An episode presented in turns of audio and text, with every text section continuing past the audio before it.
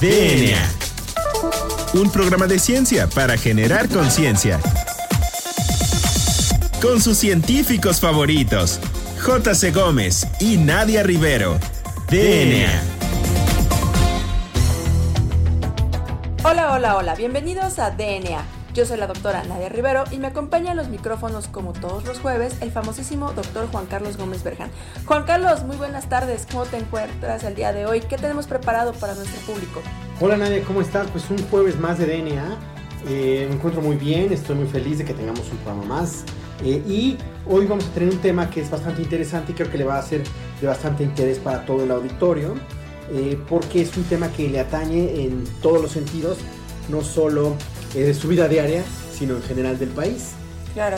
¿Y vamos a hablar de qué, Nadia? Bueno, pues el día de hoy vamos a hablar sobre las parasitosis, que es un tema que teníamos un poco abandonado en el programa y que como tú bien mencionas, aquí retomando tus propias palabras, pues es de interés del público en general, porque cuántas veces no hemos ido al médico porque nos sentimos cansados, nos sentimos como medio agotados, luego este, vamos al baño y sentimos que pues no desechamos todo correctamente y cuando vamos al médico nos dicen es que tienes parásitos y pues al inicio es como, ay, ¿cómo voy a tener parásitos si soy muy limpio, no? Pero pues recordemos con, bueno, y con este programa tenemos que mencionar que, que los parásitos están en todos lados, ¿no? Entonces, este, pues ¿Por qué no empezamos hablando de, qué, son los parásitos, Juan Carlos? ¿Qué te parece si les platico acerca de la ecología de, de comunidades, que justamente aborda estas relaciones o interacciones entre comunidades, que se les llama la simbiosis, como nos platicó en algún momento la doctora Laila Partida en un episodio pasado de DNA, y que son estas relaciones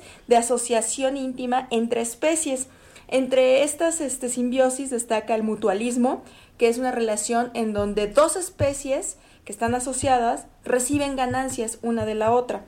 También está la relación eh, simbiótica que se conoce como comensalismo, en donde solamente una especie va a resultar beneficiada, pero la otra especie no va a tener pues ningún este mal, no se va a ver perjudicada, no se va a ver afectada.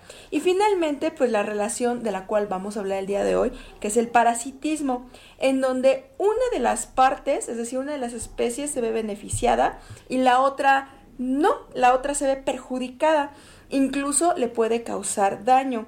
Entonces estas especies que van a beneficiarse se van a denominar parásito y pueden ser de dos tipos, parásitos externos a los cuales se les conoce como ectoparásitos y que pueden ser, por ejemplo, los piojos de la cabeza de una persona o parásitos internos que se conocen como endoparásitos, como las famosísimas solitarias del género de Tenia que viven en el intestino del humano.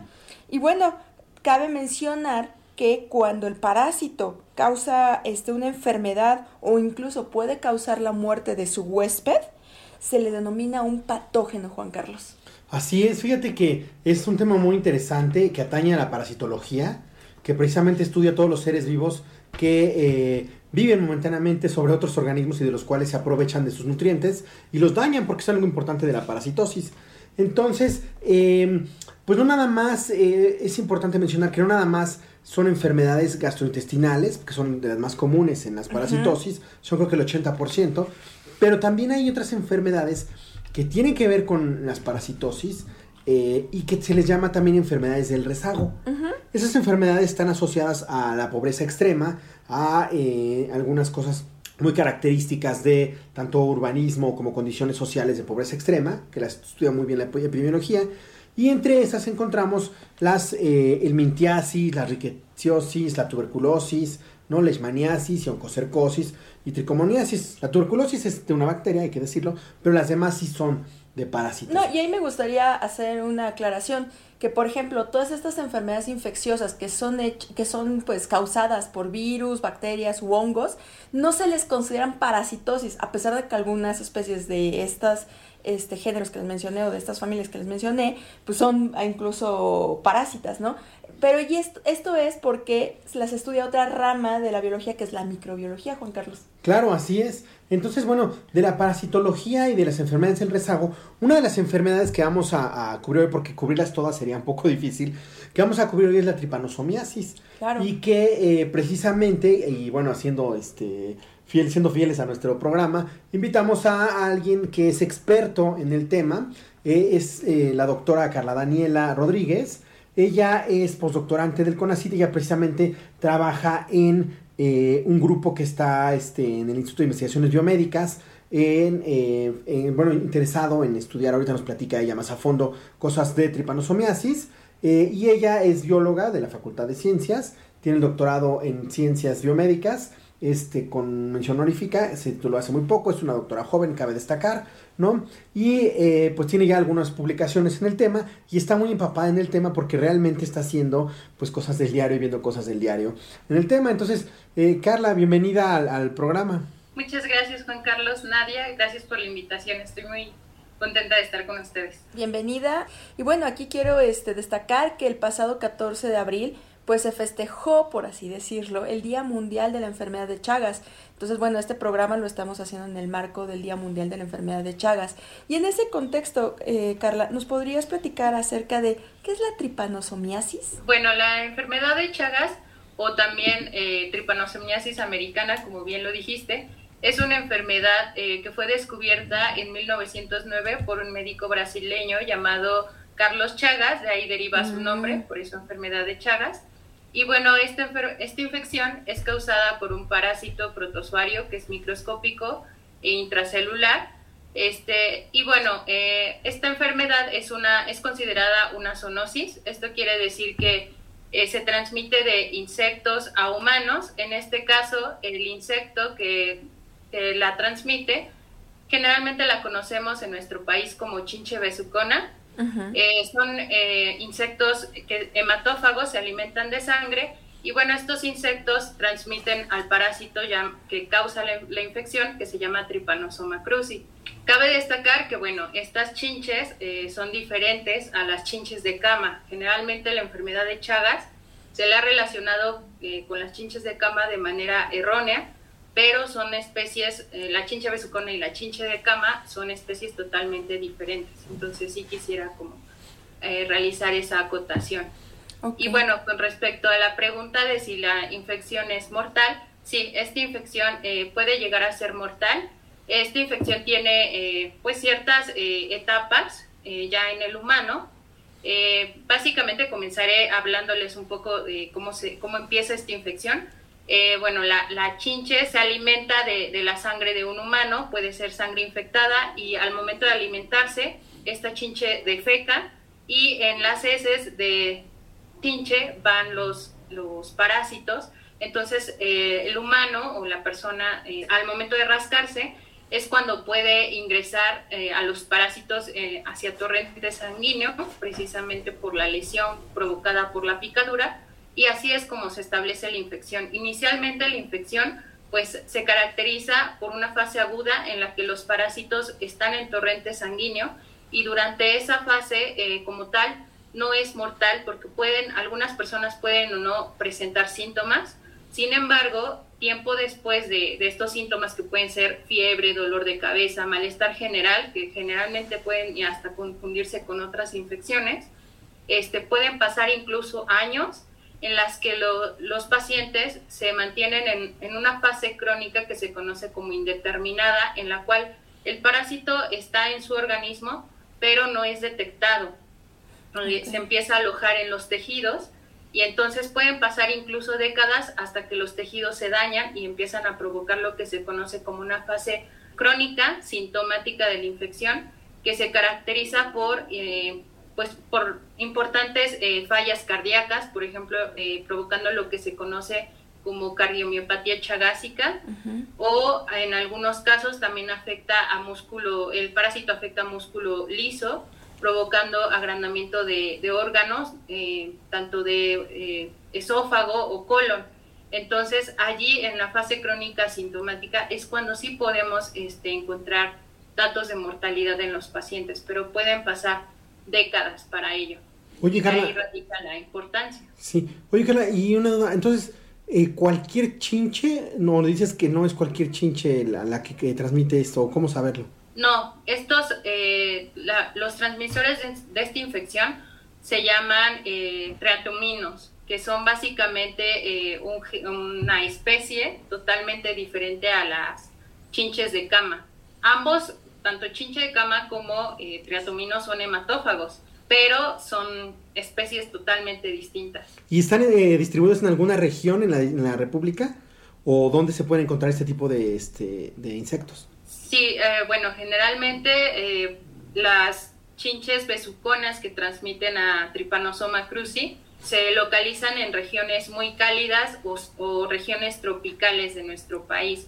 De hecho, eh, de acuerdo a la Secretaría de Salud, la mayor transmisión, bueno, en México existen 31 vectores de Trypanosoma cruzi ya caracterizados y eh, esos se distribuyen a lo largo de la República, algunos de los estados con mayor eh, transmisión, porque hay mayor este, cantidad de vectores, son Cuernavaca, Veracruz, Oaxaca, Chiapas, zonas prácticamente del sureste del país, Yucatán. Bueno, pues ¿qué te parece si dejamos hasta aquí esta primera sección de la entrevista? Y bueno, pues no se despeguen de su radio, ya regresamos. Esto es DNA.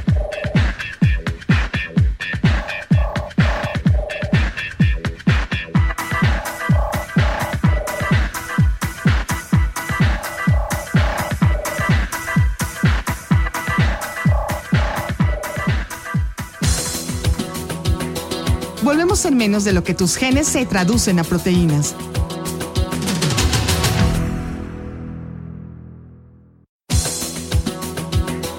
Ya recargamos ATP. Continuamos.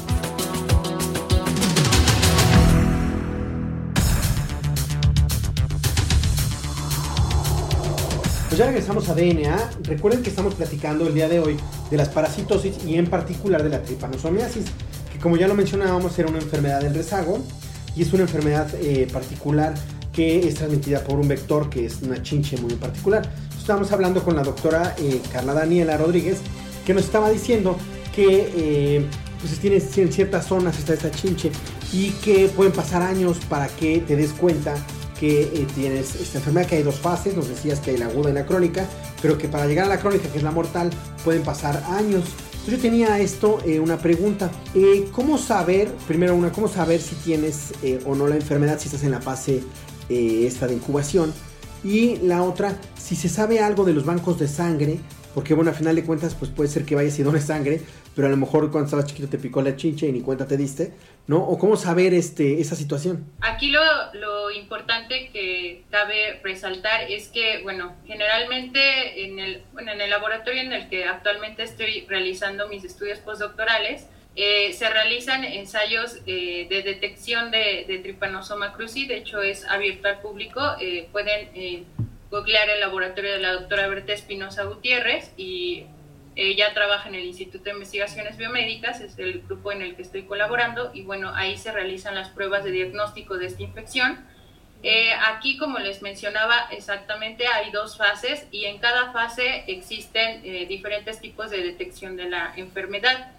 Generalmente, algunos pacientes que han llegado al laboratorio para ser diagnosticados eh, muchos sí, sí llegan este, con el dato de que fueron picados por algún insecto. Generalmente esta chinche besucona, se le llama besucona porque generalmente pica en las zonas eh, cercanas a la boca ah. eh, y también en la región de los ojos. Entonces, cuando pica en esta zona de los ojos, se, un síntoma muy característico de esta infección de Chagas es lo que se denomina el signo de Romaña, que es la, la hinchazón de la región de la picadura y si ocurre cerca de los ojos se le denomina así. Y puede picar en otras partes del cuerpo, eh, igual provocando edemas o hinchazones que se denominan chagomas.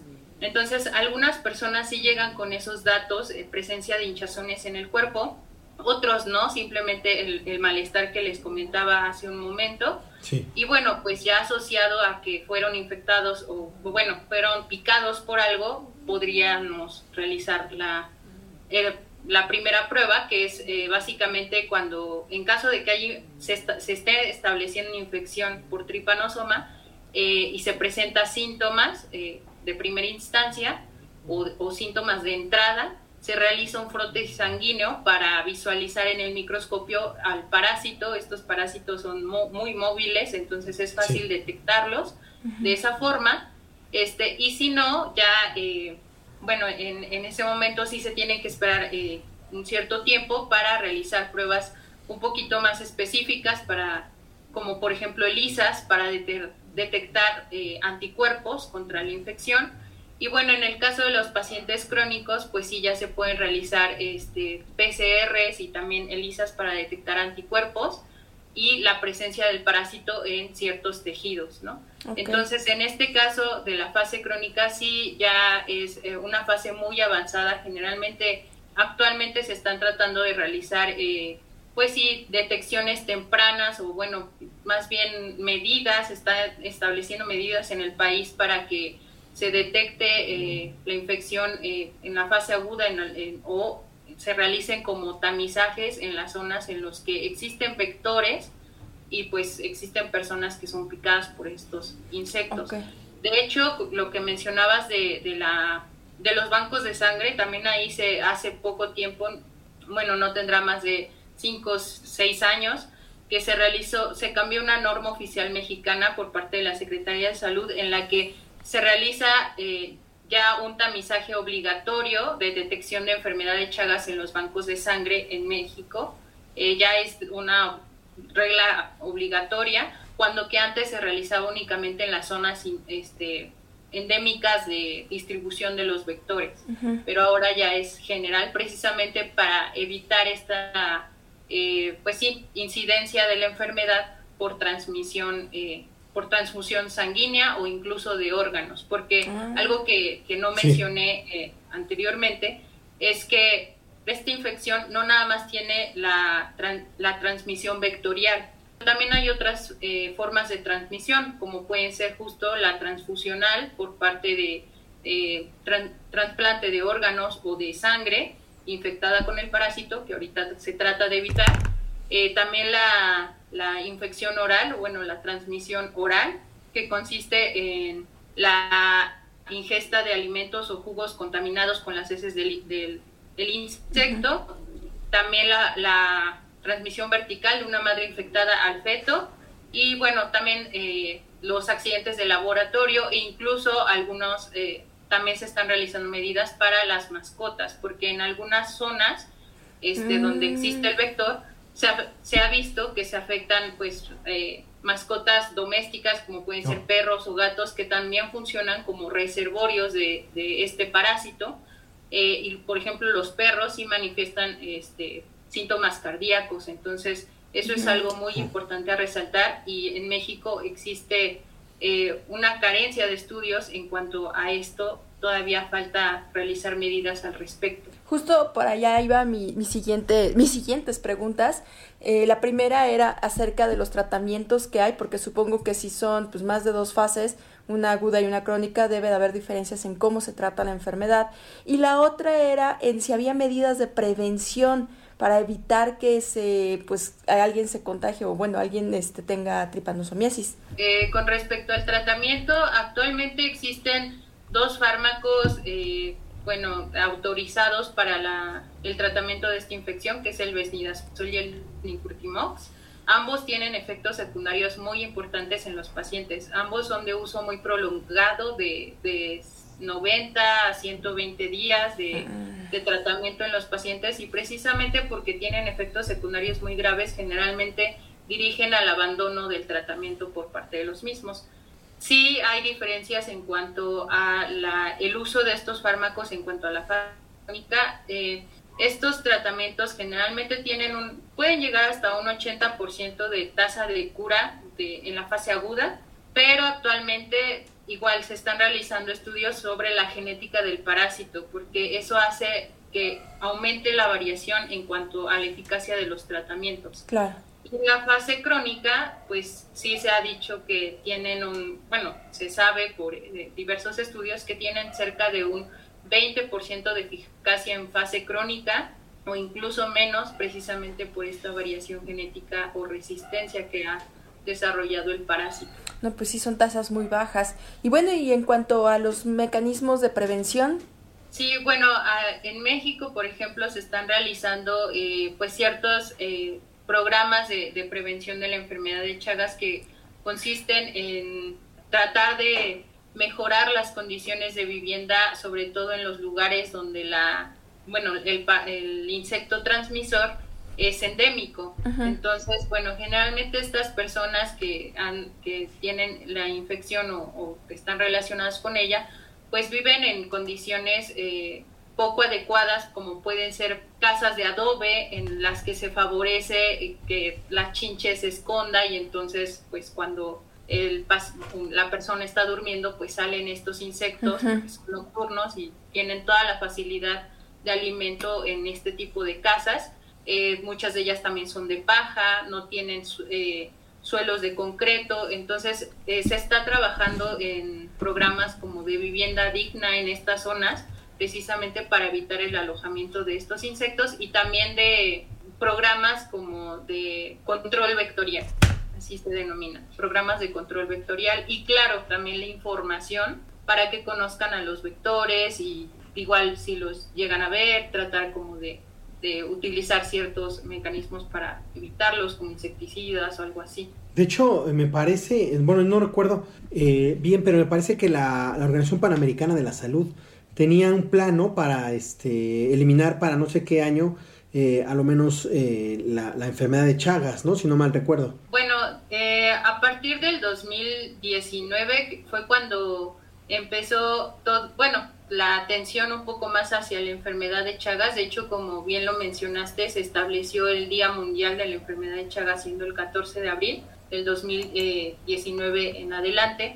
Y sí fue en el 2017 que la Organización eh, Panamericana eh, empezó a establecer eh, como normas y estrategias, ah, principalmente hacia países de América Latina, para el control vectorial. Son varios los programas que, que están, en, bueno, que se empezaron a partir del 2017 en adelante este, y tienen que ver con esto, con el control vectorial, información de, de, las personas y sobre todo también el acceso al tratamiento, porque este ha sido muy restringido, incluso en nuestro país zonas como Campeche, Yucatán, Veracruz, eh, sí, todavía no, no hay un acceso al tratamiento controlado, sobre todo por la parte de Vesnidazol, que es uno de los fármacos que más se, se utiliza.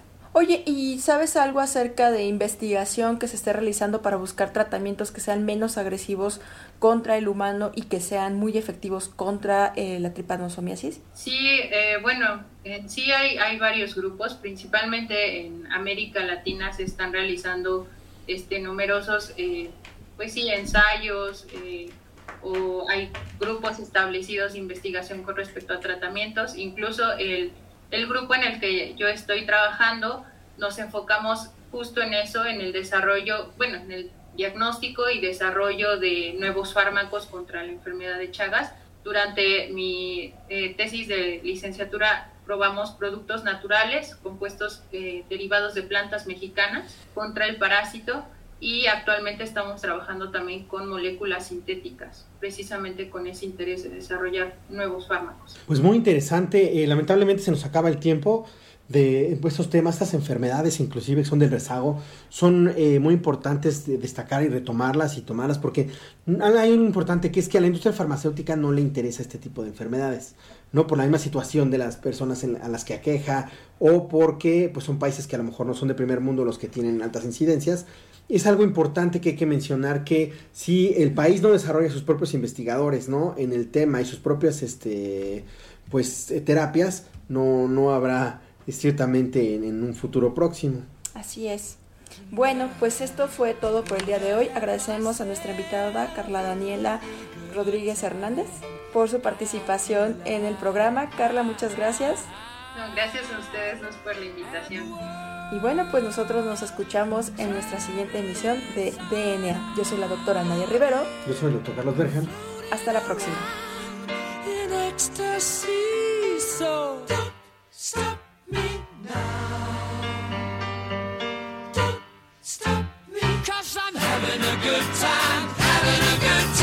shooting star leaping through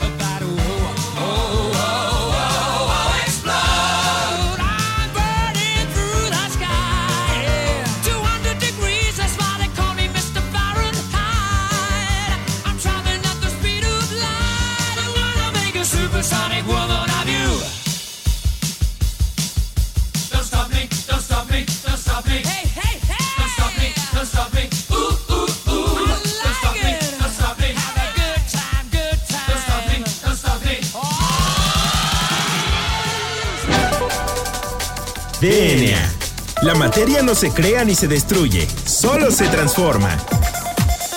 Nos vemos en el próximo programa de DNA, un programa de ciencia para generar conciencia.